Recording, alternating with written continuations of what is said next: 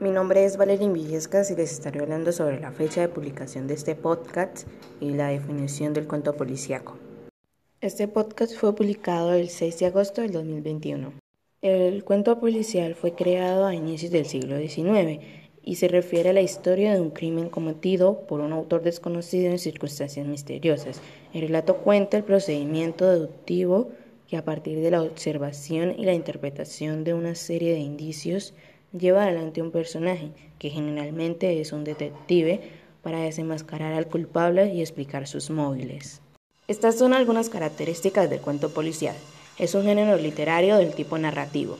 Siempre es una ficción incluso cuando pueda estar basado en sucesos reales. En todos los policiales hay dos elementos infaltables, un delito, un principio inexplicable y un personaje que lo resuelve gracias a su sagacidad intelectual. También el criminal Suele poseer una inteligencia extraordinaria y muchas veces gusta de dejar pistas en forma de acertijos. Es un género urbano, es decir, que se desarrolla en una ciudad. Es muy común que la historia transcurra en espacios cerrados. Por lo general, los detectives cuentan con un ayudante que además sirve como narrador de la historia.